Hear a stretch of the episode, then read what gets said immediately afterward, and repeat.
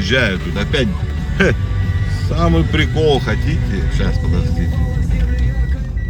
Во, здрасте. Доброе, так сказать, утро.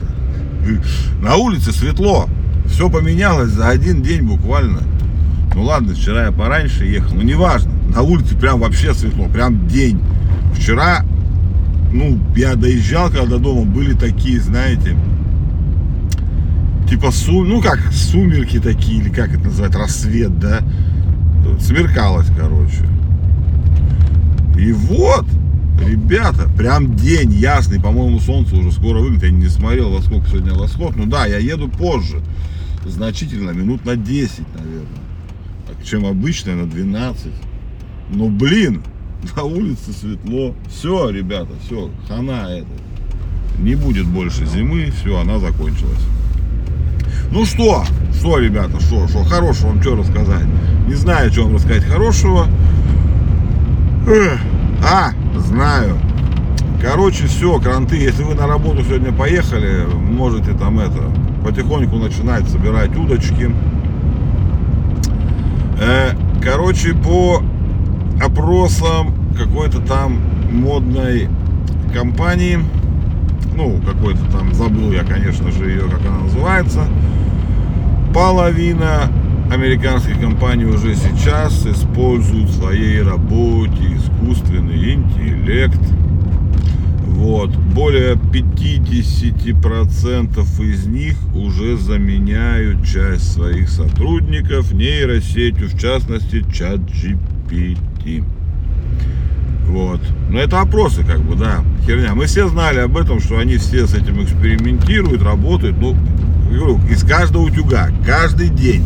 То кто-нибудь просит номер телефона заграничного, чтобы подключить чат-бот GPT. Он в России забанен на самом деле. Но он работает с русским языком, все хорошо там, да. Но просто чтобы зарегистрироваться, это нужен русский номер. Ой, ой, номер телефона отличный от России. И, по-моему, Украины или Белоруссии. Ну вот, но не важно, дело суть не в этом, но каждый день я слышу нейро, нейро, нейро, нейро, нейро. Но вот сейчас уже опросы все проводят, типа, что такое.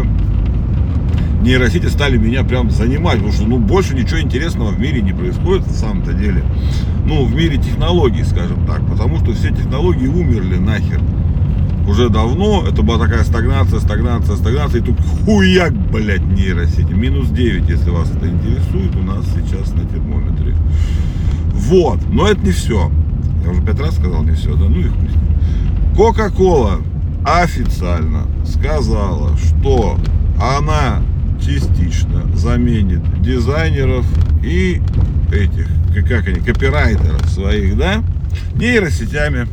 Она первая компания, которая официально огласила сотрудничество с чат GPT и Majest, или как он там называется. А, Dell.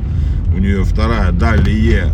Короче, ну, чат GPT будет писать вот эту всякую хуйню, там лозунги рекламные, листовки, плакаты, то есть текстовую часть будет делать чат GPT, а картинки рисовать не Маджеста, вот эта, которая чаще всего мелькает, а второй, я не, фу, вторая большая нейросеть, она называется Далье.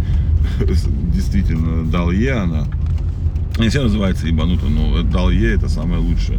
Ну там Дал 2L-Е, вот так, далее, далее. Вот. Ну и да, все официально, они уже официально с ними работают, но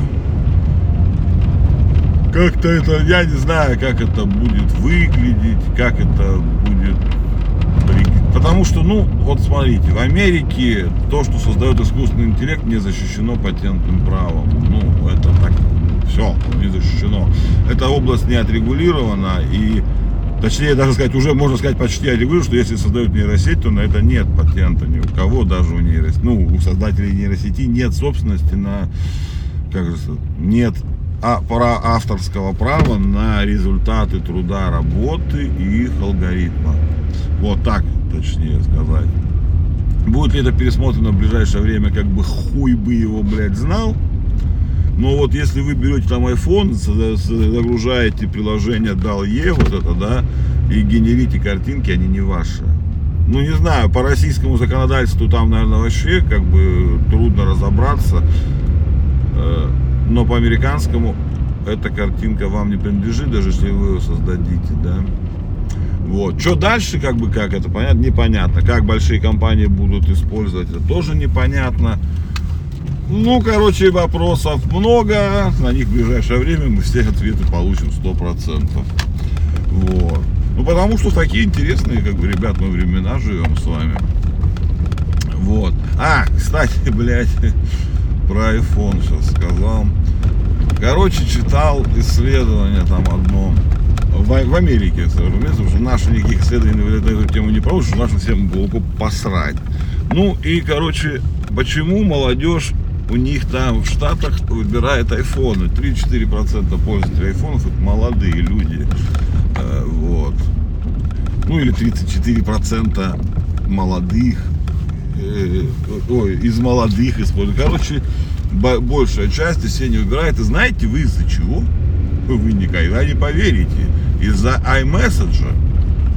Потому что там у них опросы всякие провели, э, исследования и сказали, что молодые люди стремаются, блядь, ну, стремаются в прямом смысле слова, тех людей, у которых выходят зеленые сообщения в iMessage.